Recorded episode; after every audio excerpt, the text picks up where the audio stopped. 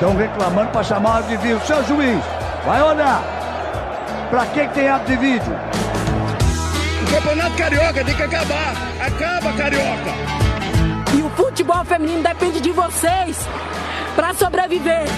Um quarto árbitro ofender racialmente um jogador é que dá nojo. Vocês são demais, cara. Salve, salve! Seja muito bem-vindo, seja muito bem-vinda à décima edição do podcast Chuteira Ativista. Eu sou Guilherme Medeiros e neste programa vamos falar sobre a volta do público nos estádios brasileiros. Antes de apresentar o Reni, que já está conectado aqui comigo, alguns recados importantes. Você pode nos seguir nas redes sociais. Estamos no Twitter e no Instagram como chuteiraativista. Você também pode nos ouvir pelo YouTube se inscrever no nosso canal, Chuteira Ativista, deixar o like e o comentário. E você pode ouvir o Chuteira Ativista nas principais plataformas de podcasts. Por fim, quero falar do Anchor, a plataforma que hospeda o Chuteira Ativista. O Anchor é a maneira mais fácil de fazer um podcast, pois é grátis, tem ferramentas que permitem gravar e editar o seu podcast do celular ou pelo computador. Além disso, o Anchor distribui o podcast para você ouvir no Spotify, Apple Podcasts e muito mais. Baixe o aplicativo Anchor de forma gratuita ou acesse o site anchor.fm para começar. Reni Ravanelli, bom dia, boa tarde, boa noite, meu amigo. Como você está? Dê o seu oi. Fala, Gui. Bom dia, boa tarde, boa noite a você, para todos os nossos ouvintes, todas as nossas ouvintes. Vamos que vamos aqui para a décima edição do Chuteiro Ativista, a primeira Gui, que podemos dizer que está sendo apresentada por dois jacarés, dois é. jacarés vacinados aí, que beleza! Eu confesso que ainda vou ter que me acostumar com essas escamas aqui todas, mas, mas tudo bem, tudo bem, vamos acostumando brincadeiras à parte, já seríamos todos répteis ou mamíferos vacinados contra a Covid-19 se tivéssemos um presidente da República que prezasse pela vida das pessoas. Bom, Gui, antes da nossa tradicional introdução, acho que já até ficou tradicional, que os nossos ouvintes já se acostumaram, queria propor uma coisa diferente hoje para a gente começar o assunto. Que tal uma incursão nostálgica pela última vez que fomos ao estádio de futebol? Gui, você primeiro, qual foi sua última experiência no campo? Olha, Reni, antes de falar até da minha última experiência no estádio, vou falar da experiência que está sendo o meu couro aqui, a minha pele de jacaré. Tá, tá complicado esse processo da, de metamorfose, né? Dez dias já que eu tomei a primeira dose, então é, o processo está complicado, né? E é aquilo, né, gente? Vacina no braço e fora Bolsonaro.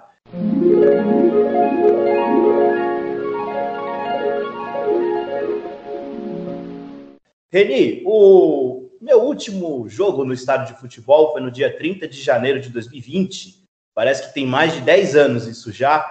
Foi um Santos 2, Inter de Limeira 0. O Santos ainda era comandado pelo Gesualdo Ferreira, técnico português que teve uma passagem breve Nossa. pelo Peixe. É, e algumas coisas curiosas daquele jogo, Reni. Os dois gols foram marcados pelo Raniel, atacante do Santos, que passou por problemas terríveis no ano de 2020. Teve a situação do filho, é, teve Covid, depois teve trombose, está voltando aos pouquinhos a jogar aí pelo Alvinegro da Vila Belmiro e a gente torce para a recuperação do Raniel. Que bom que ele está nos gramados. E aí, Reni, para finalizar, outra curiosidade: a Inter era comandada pelo Elano, ele mesmo, o técnico da oh. Inter. Era o Elano, Reni. E o Lucas Braga, que hoje está se destacando no Santos, é, esteve entre os titulares da, da Inter naquele jogo. Então, 30 de janeiro de 2020, repito, parece que já faz mais de 10 anos, Santos 2, Inter de Limeira 0. Mas e você, Reni? Qual foi a última vez que você foi a um estádio de futebol? Olha, Gui, a última vez que eu fui a um estádio foi às portas mesmo da pandemia. Foi no dia 10 de março de 2020. Infelizmente não foi um jogo do meu Botafogo de Ribeirão Preto, o que me dá ainda mais saudade do estádio Santa Cruz. Mas foi uma partida que eu posso dizer que é dos sonhos para qualquer torcedor sul-americano. Eu assisti um jogo do Boca Juniors em La Bombonera, lotada. Eu estava em Buenos Aires em viagem de férias. Eu fui para lá sabendo que ia ter esse jogo. É, é Boca e Independiente Medellín. Mas eu sabia que era muito difícil conseguir ingresso, porque afinal, o, em La Bombonera cabem 50 mil pessoas, não é pouco, mas o Boca tem quatro ou cinco vezes esse número de sócios, né? Então eu fui meio desesperançoso, mas quando eu cheguei no hostel e falei para a atendente do hostel que eu estava hospedado, que queria ver o jogo, ela lembrou que tinha um amigo que não ia nessa oportunidade e estava vendendo o ingresso dele para essa partida 3 mil pesos. Eu ouvi, o que dava quase 300 reais na cotação da época. Claro que eu pensei, pensei, caramba, é uma grana, ah, mas levei em conta uma frase do meu querido pai: mais vale um gosto que um dinheiro no bolso. E acabei indo conhecer La Bomboneira, foi inesquecível, 3 a 0 por Boca e teve até uma grande festa na entrada, Gui, porque foi o primeiro jogo do Boca depois que ganhou o título argentino com um gol de Carlitos Teves nos minutos finais, tirando a taça do rival River Plate. Então a torcida estava ensandecida. E só para completar, eu tinha planos também para ver um jogo do Racing no El Cilindro. Eu comprei o ingresso para ver esse jogo, mas não deu três dias depois do jogo do Boca e o governo argentino, acertadamente, claro, vendo os primeiros casos pipocarem, começou a fechar todos os espaços que favorecem aglomerações por causa da Covid-19, mas fica para uma próxima. E a gente quer saber de você, nosso ouvinte, qual foi a última vez que você foi ao estádio de futebol? Vai lá no nosso Instagram, Ativista, e deixa para nós o seu relato, a sua nostalgia também.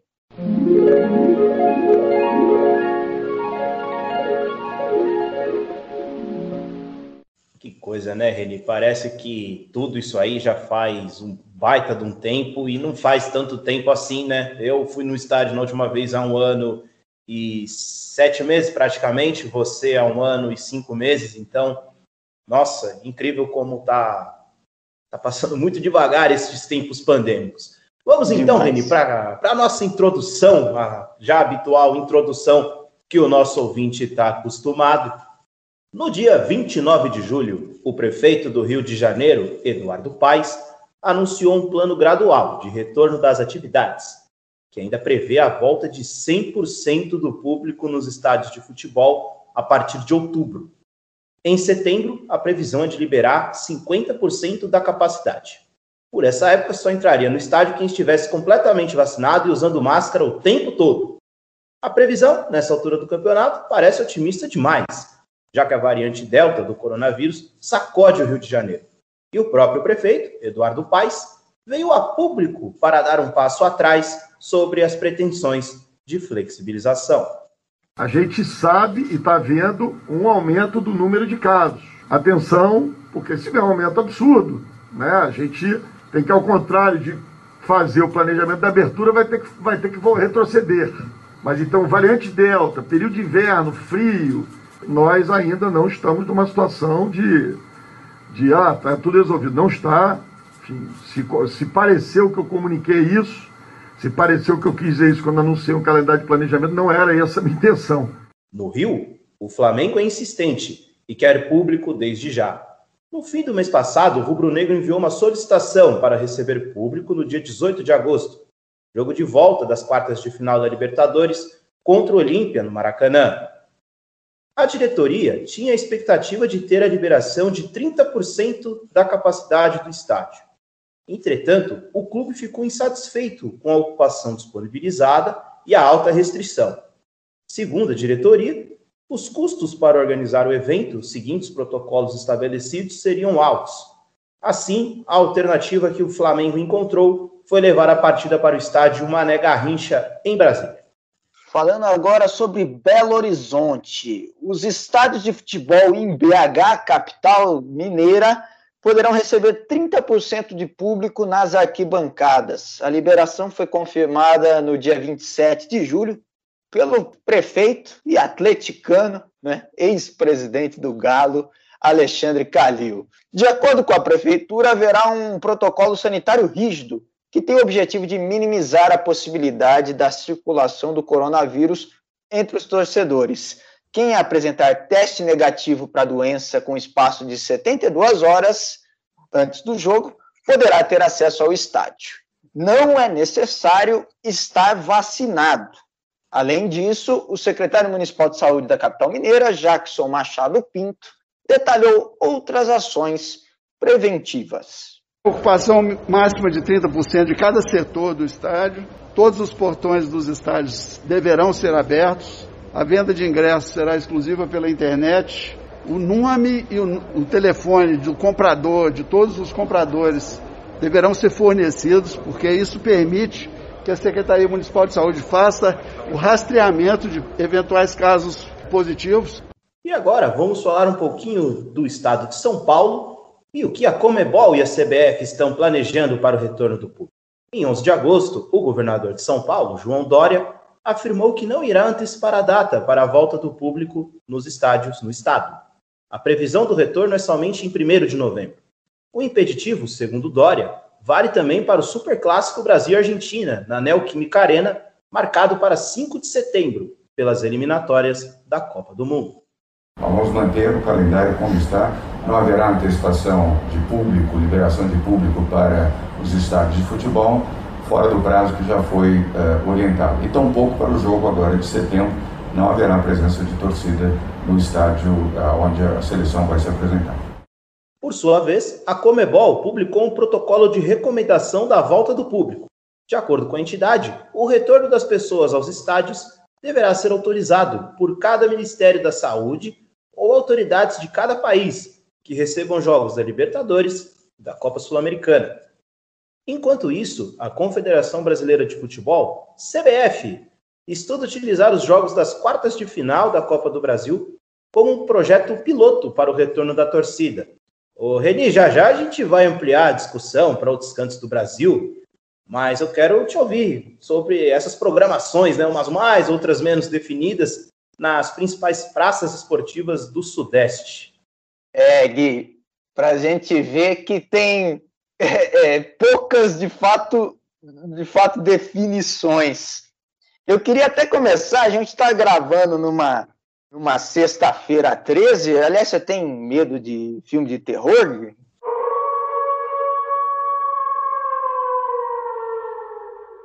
Olha, confesso que se eu ver um filme de terror no cinema é um pouquinho mais tenso. Aqui em casa não, né? Põe no mudo, tampa a cara, é, é mais de boa. Agora, no cinema, confesso que dá, dá, dá um medinho. Mas filme é bom de terror, né? Não essas porcarias também que os caras lançam.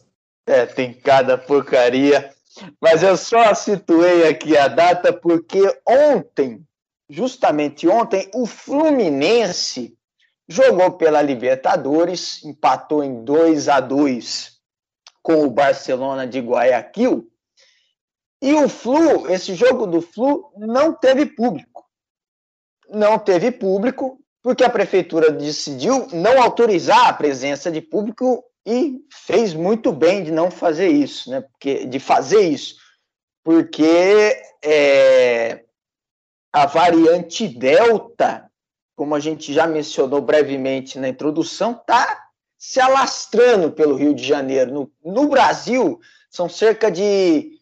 São pelo menos 570 casos confirmados, e desse total, mais de 200 foram registrados no Rio de Janeiro. A, a própria prefeitura, no dia que estamos gravando, emitiu um documento para falar que a cidade é o epicentro da variante Delta, do coronavírus que teve origem lá na Índia. Então, muito acertada essa decisão da prefeitura do Rio.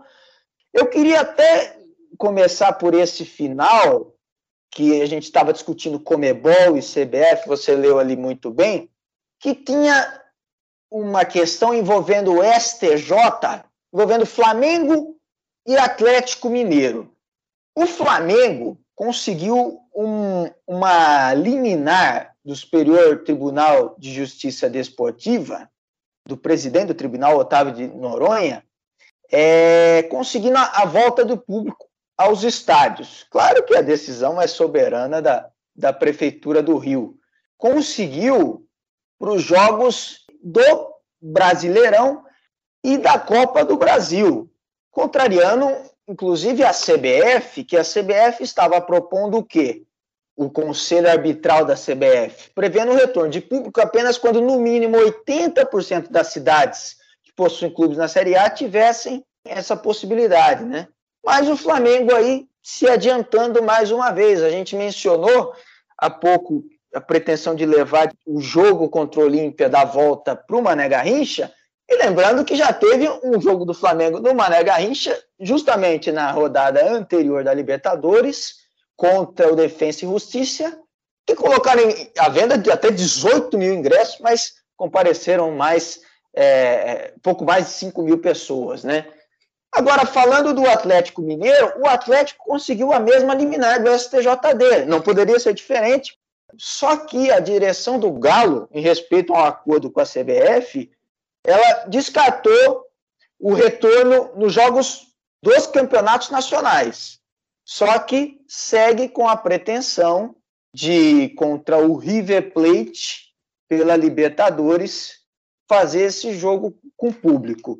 Eu me incomodo um pouco com essa postura do, do Flamengo, e aqui a gente não tem vergonha de se dispor com ninguém, respeito à torcida do Flamengo, tamanho, representatividade do clube, mas encaro que é um passo maior com a perna e, e um passo até egoísta por se dar sozinho. A gente vê o Galo aí. Eu não estou falando daquela rixa do Galo e do Flamengo, do Zé Roberto Wright, não, e das expulsões, né? Eu não estou nem falando disso. Mas o Galo dando um, um exemplo um pouco mais, é, um pouco melhor nesse sentido. E Gui, o que, que você está achando dessas discussões em torno do, em do retorno aos estádios de futebol das torcidas, dos torcedores? O Reni, lendo o, o, nosso roteiro aqui, ouvindo você falar, falar também, é, é, tudo muito confuso, né? É uma bagunça, os caras meio que não, não sabem o que querem fazer. É, um lugar pode, outro lugar não pode, um lugar é tantos por cento, um lugar é X por cento, então é tudo muito confuso, bagunçado. É, é difícil até para a gente que faz o podcast entender o, o, que vai ser essa volta do público. E você falou, né, Reni, sobre, a, é, sobre o Flamengo, a, a, nossa, a nossa rixa aqui é com a atual diretoria do Flamengo, capitaneada pelo presidente Rodolfo Landim, um típico empresário predador, predatório que quer passar por cima de tudo, quer passar por cima de todos, e não com a instituição Flamengo é aquilo, o dirigente passa, o dirigente vai embora, o clube fica para sempre. Mas, Reni, uma coisa que me incomoda nessa coisa do público é a gente, não eu e você, né, mas o pessoal no geral esquecer que a final da Libertadores do ano passado entre Palmeiras e Santos foi disputada com o público. Tinha torcida do Palmeiras, tinha torcida do Santos. Ah, mas eram convidados. Ah, mas eram 5 mil pessoas. Gente, é torcida, não, não tem. É, não tenho que argumentar. Tinha público quando a gente não tinha nem 1% da população vacinada com primeira dose, né? Porque afinal foi no dia 30 de janeiro de 2021. A vacinação no Brasil começou no dia 17 de janeiro, então era um espaço muito curto e não era hora de ter público. É, na própria Copa América, Reni, chegou a final, a gente viu o público, foi uma bagunça, os caras definiram público faltando dois dias por aí para a final entre Brasil e Argentina, então é, é, é, confuso, Reni, é confuso, é estranho, e aí eu nem eu consigo montar uma argumentação decente. Eu, eu acho tudo muito bagunçado, um passeio, como diria Galvão Bueno, no 7 a 1 E lá vem mais! Olha a bola tocada, virou passeio! E aí, para finalizar, eu, eu quero te emendar uma, uma pergunta. Tá na hora, Reni, de fato, do público voltar aos estádios aqui no Brasil? Olha, Gui, é uma questão muito complexa e é bom que a gente traz à tona, pelo menos para discutir, discutir e, e, ver os argumentos pró e contrários, para pelo menos colocar na mesa. Acho que é a hora de fazer isso passado um tempão de pandemia. Gui, eu acho o seguinte: assim como se fez protocolos sanitários para que houvesse o retorno do futebol nos gramados, né, esportivamente, os campeonatos, eu acho que também a gente precisa de um conselho médico para elaborar um protocolo universal para o retorno dos torcedores. Eu acho que esse é um, um primeiro ponto. E, e, olha, Gui, bem no momento que a gente está gravando, vejo uma notícia aqui do GE, a CBF divulgando um protocolo, protocolo de recomendações para o retorno do público aos estádios, além das quartas de final da Copa do Brasil, que já tínhamos mencionado, volta também nas séries A, B e C, as três principais do Campeonato Brasileiro, ainda sem definição de data, tudo a critério das autoridades sanitárias. As, vamos, as exigências aqui pelo documento.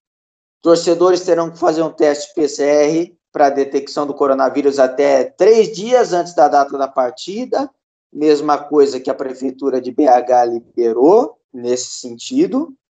E mais outra possibilidade, aí diferente da prefeitura Belo Horizontina, é que pode ser ou o teste ou a vacinação completa, com duas doses ou a dose única da Janssen.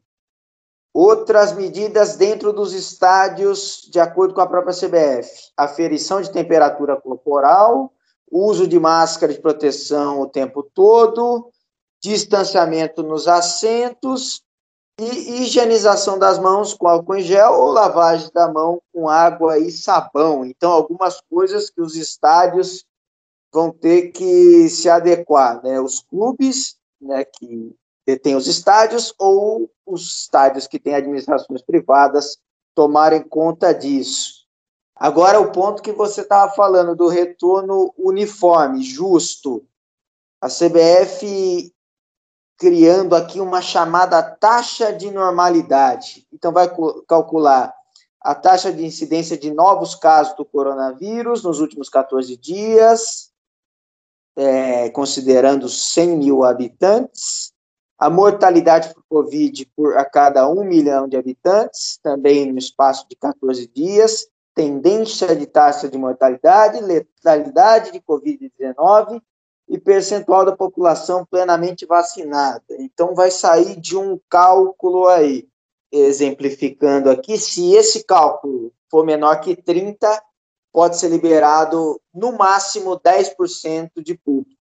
Se a taxa de normalidade for de 75% ou mais, estará permitido um percentual de público acima de 50% da capacidade do estádio.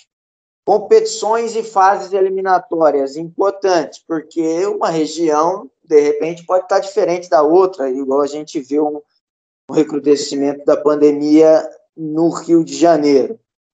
Então, em partidas de ida e volta, mata-mata, será permitida a diferença máxima de 15% das respectivas capacidades. Então, quer dizer, se um estádio puder no máximo 20 e o outro 70, esse de 70 poderá no máximo 35, essa diferença de 15%.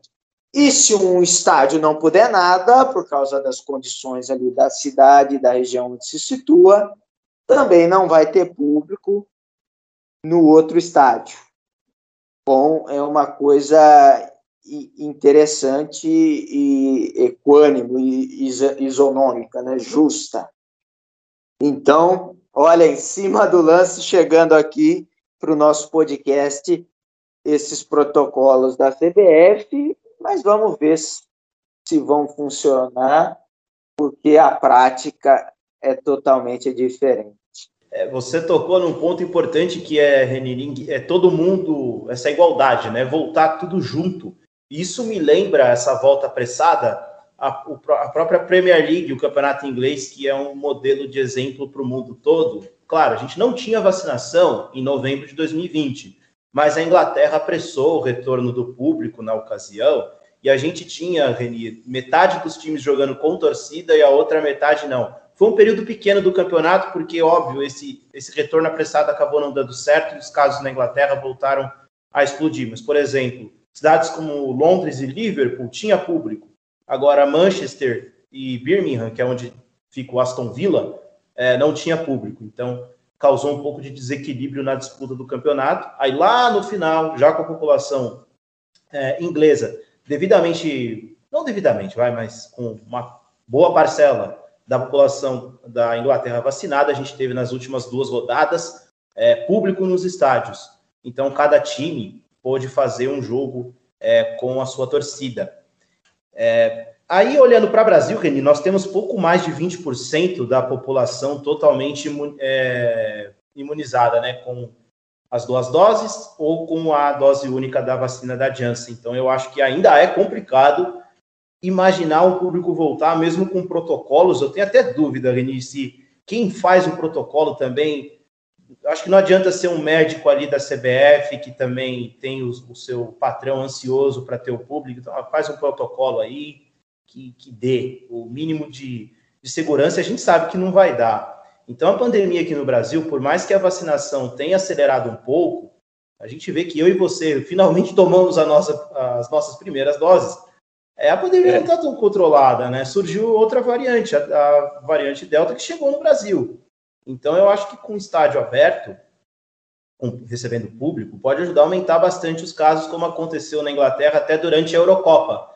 É, nós vimos na Eurocopa o estádio de Wembley lotado. E essa questão de, do estádio, Reni, eu acho que é mais um exemplo de gestão horrorosa que o Brasil tem, tem feito com relação à pandemia. E isso não se limita só ao presidente Bolsonaro, não. Aqui em São Paulo, nós tivemos o Dória, em maio do ano passado, criando um livro de colorir. Uma cidade é vermelha, laranja, é, é amarela. E os critérios ali são qualquer coisa menos de saúde. Porque o shopping está aberto desde o dia dos namorados do ano passado. O shopping está aberto. O bar abriu em agosto do ano passado. Tanto o bar quanto o shopping, Reni, abriram antes das escolas. Então a gente está. Cara, é, um reflexo do quão torto é a gestão da pandemia no Brasil. Bar, shopping center, estádio de futebol, é, podendo ter o público antes das escolas, Reni. Então eu acho isso terrível é, a questão das prioridades, certamente nenhum gestor acertou no Brasil. E eu queria destacar, um, um, reforçar uma coisa para o nosso ouvinte entender. A gente entra nessa discussão, alguém vai falar: ah, mas o, o shopping está aberto, ah, mas o bar está aberto. E aí eu lembro de uma outra, uma outra comparação que é a seguinte: das manifestações dos verde amarelo e dos vermelhos, o tratamento que a polícia dá.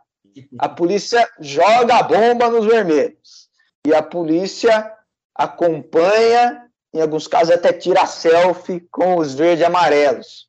Com taco de beijo. É. é. e não é que os vermelhos querem que a polícia jogue bomba no verde amarelos.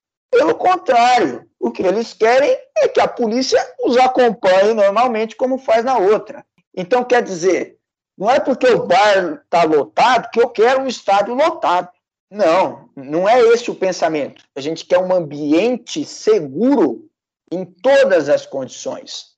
Essa discussão ficou apimentada em São Paulo porque o, o, governo paulista pretende flexibilizar as restrições a partir do dia 17 desse mês, 17 de agosto permitindo que bares, restaurantes, comércios e serviços atendam o público com 100% da capacidade e sem horário limite de funcionamento. Outra coisa que vai entrar no pacote, também serão permitidos eventos corporativos, como feiras, congressos e conferências, além de eventos sociais, como formaturas, jantares e festas, também sem limite de público. Aí eu acho que entra um questionamento importante desse uai. Mas pode essa, essa quantidade de eventos, não pode o futebol, até acho que o, o, estádio de futebol, por ser um espaço aberto, oferece maiores condições de segurança do que eventos fechados como esses aí. Só que tem, só que tem uma coisa também. O quanto um jogo de futebol né, mobiliza porque ninguém vai ir até um estádio de futebol de teletransporte, né? As pessoas têm que chegar ao estádio de um jeito, aí formar, pegar uma fila, porque todo, pelo menos lá a cultura do meu, da torcida do meu time é todo mundo entrar junto, faltando 10 minutos. Né? Eu gosto até de entrar uma hora antes do jogo, né? Mas todo mundo entra juntinho. Então a gente tem que definir isso bem em termos de protocolos e como você disse, não pode ser alguém interessado, é, alguém com muitos interesses aí difusos que não da saúde para formular, precisa ser uma comissão realmente técnica. Agora, o, o que eu acredito também, Gui, você falou muito bem que a gente ainda está com uma vacinação muito lenta no país. Agora, eu acho que a gente pode usar de referência aquele estudo em Serrana, que foi da imunização em massa da população, né, com a Coronavac. E a Coronavac, com essa imunização em massa, fez cair 95% das mortes na cidade do interior de São Paulo. Fez os casos sintomáticos de Covid caírem 80%, as internações 86% e as mortes 95%. O, o estudo mostrou que com 75% das pessoas, né, a queda na incidência do vírus cai drasticamente. Então, sob esse aspecto, eu levanto uma bola aqui. Se a gente conseguir reproduzir nos microambientes das festas de formatura ou dos estádios um contingente de pessoas, a cada quatro, três estejam vacinadas, eu creio que a gente caminha para uma segurança, segundo esse estudo do Butantan. E aí, complementarmente, uso de máscara e etc. E uma responsabilidade muito grande do clube e da administração do estádio, no caso dos estádios que tem as administrações privadas, de achar uma maneira de organizar essa fila, essa compra de ingressos e que não burlem e que não inventem o cartão de vacinação, porque a gente viu na final da Copa América que teve muito espertão ali é, falsificando o teste, né? Que seria um grande aliado também nessa volta. Exatamente isso. Muita gente vai falsificar o PCR, né? O que a gente viu na Copa América vai ser reproduzido logo, logo. É, Reni, é, é, é uma questão difícil, como você falou, é tudo muito complexo, mas eu acho que discutir sobre como ou quando o pessoal, as pessoas devem voltar ao estádio de futebol, eu acho que é válido e a gente não está aqui também querendo que o povão volte, né? Tem uma coisa que me deixa né, pé da vida é o bar, o shopping abertos antes das escolas. Isso para mim vai ser um negócio que eu vou ter dificuldade para contar, não sei, para filho, para neto no futuro. O bar e o shopping foram abertos antes das escolas. Marinho, eu acredito no seguinte: é, esse ano, apesar do, dos, dos esforços que CBF e Comebol estão fazendo para já colocar público, eu acho que os campeonatos estaduais do ano que vem vão ser uma, uma oportunidade muito boa para testes, né? Do, de volta do público, obviamente, Exato. como você falou, com capacidade reduzida, com, com o uso de máscara. É pouco provável o uso de máscara, né? Mas vamos tentar. É, porque esse ano é um pouco complicado, Lini. Já foram, acho que 15 ou 16 rodadas, até perdi a conta de quantas rodadas já foram do Campeonato Brasileiro, já foi quase o primeiro turno inteiro. E aí no segundo turno vai ter público. É, eu, eu acho meio, meio confuso isso aí.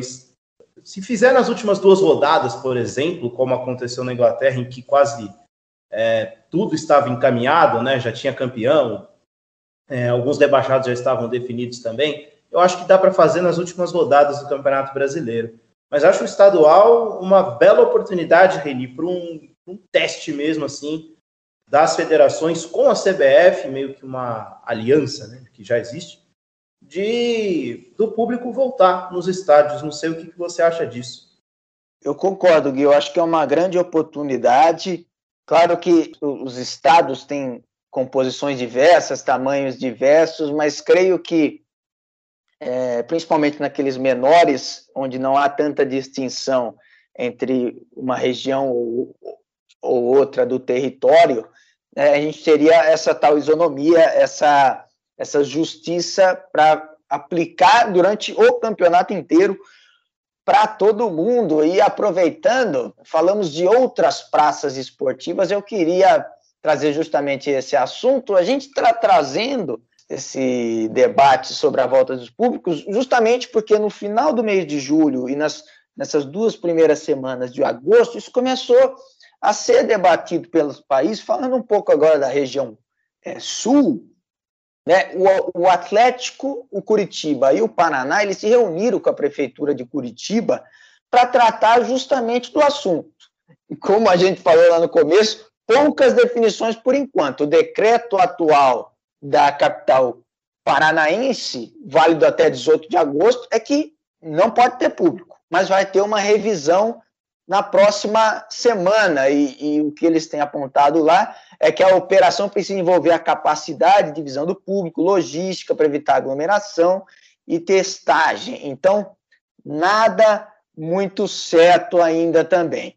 Em Porto Alegre, a Câmara de Vereadores de Porto Alegre aprovou um projeto para liberar até 25% de público em eventos esportivos. Só que o governo gaúcho estava segurando isso um pouco mais e estava justamente esperando o resultado de um evento teste que realizou, é, com autorização dos órgãos sanitários, uma casa de eventos, seguindo os protocolos previamente estabelecidos, promover uma confraternização para mais de 500 pessoas. Antes e depois, o público presente foi submetido a teste de Covid para avaliar as condições clínicas. Então, é, também está aguardando o governo gaúcho para ter uma definição. Falando agora sobre o Centro-Oeste, na semana passada, dia 6, os representantes de Atlético Goianiense, Goiás e Vila Nova, além da Federação Goiana, se reuniram com a Prefeitura de Goiânia para ver essa questão, a possibilidade de volta, volta do público. O encontro teve ali duração de mais de uma hora, uma hora e meia, eles ficaram discutindo serviu para os clubes expor, para que os clubes expusessem seus argumentos, né? Sobretudo os favoráveis, mas nada de definição. Ainda também uma comissão vai fazer um levantamento, elaborar um estudo sobre essa possibilidade e elaborar os, os protocolos de segurança. Lá em cima, Pernambuco está discutindo e vai bater, bater o martelo no dia 20 de agosto se vai liberar público para Brasil e Peru na Arena Pernambuco pelas eliminatórias. Então é outro, outro caso em discussão. Ainda não vi nada sobre jogos do esporte, do náutico, mas nesse aspecto já há uma discussão é, instalada ali em Pernambuco. O secretário de Turismo e Lazer justamente estava fazendo essa avaliação. Inclusive lá eles iam é, tentar implementar um aplicativo para monitorar. Eu acho, Gui, é, é curioso. Ah, e só para terminar o meu giro aqui pelo país, o, lá na Bahia, o, o, governo baiano, nas primeiras sinalizações, é o que a gente tem por hora, né? Sinalizações, deve tornar imprescindível a vacinação para o público em geral. E o Bahia vai fazer uma é, seguindo uma norma técnica atualizada da CBF, vai, vai, permitir que 25 sócios sorteados entrem no próximo jogo do clube. Mas 25 sócios é, não é nada, né? não é nada, nenhuma liberação nem nada, e tampouco o Estado pensando em alguma coisa avançada. Quer dizer, os estágios né, de, de, de desenvolvimento dessa, dessa questão estão pouco avançados pelo país, pelo que a gente vê. Né? É, está no estágio inicial, com um ou outro tomando a frente e também a, a CBF. Mas eu ainda acho temerário, porque, repito, a gente tem pouco mais aí de 20% da população é, totalmente imunizada com, com a vacina. Né? A primeira dose até que está andando bem, já tem mais da metade, mas a segunda ainda está patinando bastante. Então, se você. Fica aqui o aviso, tá? Se você não tomou a segunda dose, por favor, tome a segunda dose, meu amigo, minha amiga se vacine para você poder ir ao estádio de futebol e poder fazer suas coisas normalmente no futuro muito próximo. Reni, antes de ir para o que você viu, você quer falar mais alguma coisa? Um último apontamento, Gui, corroborando a sua ideia do, retorno tardio das escolas diante da reabertura de outras coisas que são importantes também, mas educação, né, é a base de um país. Que coisa, né?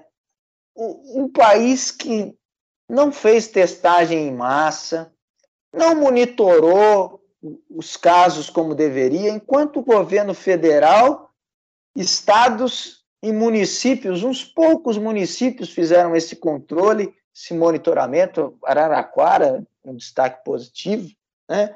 Mas, para voltar ao futebol, essa questão está em, em, em, pauta, né? Esse tema está em pauta, da testagem, do acompanhamento dos torcedores antes e depois dos eventos, como a gente viu aí, né? Testagem lá em Porto Alegre, antes e depois do evento. Né? Que coisa, né? O, o, o futebol, tem uma frase do Milton Neves, que o Milton Neves fala que o futebol é a coisa mais importante dentre as menos importantes. Só que ele não pode ser dentro, tratado do país como uma coisa à parte, como um mundo à parte, por mais que o simbolismo que ele tenha no Brasil, né? Quer dizer, a gente vai implantar para o futebol que a gente não implantou para salvar a vida das pessoas, o que me faz duvidar que isso de fato vai ser implantado. Já que a gente não fez para o essencial, né? A gente vai fazer para o, o futebol.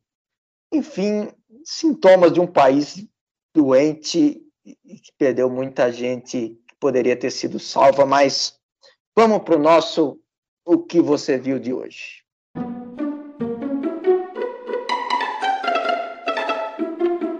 Reni Ravanelli, o que você viu nesta semana no esporte, na política ou em qualquer outra coisa? Olha, Gui, eu, a gente já abordou o assunto terceira via aqui, né? mas eu sempre gosto de voltar ao tema. Voltar ao tema porque os partidos da centro-direita, que em geral têm um. Os setores da grande imprensa têm uma predileção por esses partidos, né? Eles estão se mostrando cada vez mais rachados e vou dar dois exemplos. O primeiro é do Democratas. Porque a CPI da pandemia aprovou uma acariação entre o deputado Luiz Miranda, que denunciou irregularidades no contrato da Covaxin diretamente ao presidente Jair Bolsonaro, que prevaricou porque não avisou, não tomou atitudes é, devidas nesse caso, com uma cariação com o ministro da Previdência, Onix Lorenzoni, que em vez de ir atrás das denúncias, foi correr atrás do denunciante para desmerecê-lo. E os dois são do DEM, né? Um do Distrito Federal e o outro do Rio Grande do Sul. Outro partido muito querido por uns aí, o PSDB. O PSDB rachou, Gui, rachou na votação do voto impresso, da PEC do voto impresso. Rachou e, o elenco. É, rachou o elenco, rachou o ninho tucano. E também na votação da mini reforma eleitoral, da aprovação da volta das coligações, que espero que o Senado derrube, assim como a Câmara barrou o distritão. Né? É, contrariando posições históricas do PSDB, a maioria da bancada votando a favor desses projetos. Então, quer dizer, eu torço para que exista uma terceira via, eu torço, mas com esses aí não dá. E você, Gui? O que você viu nessa semana?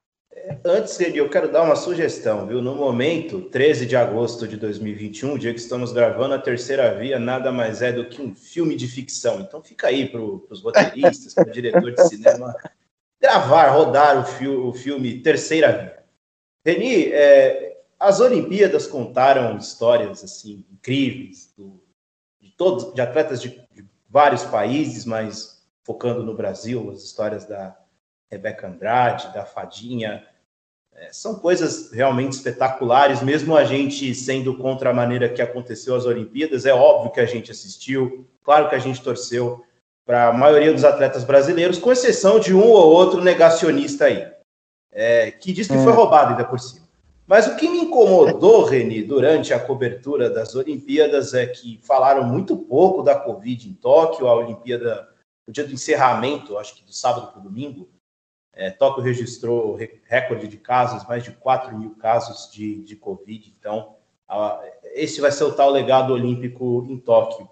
Outra coisa, Reni, olha, Cuba, Cuba ficou terminou, na verdade, com sete medalhas de ouro, igual ao Brasil, três medalhas de prata e cinco medalhas de bronze, com apenas 69 atletas.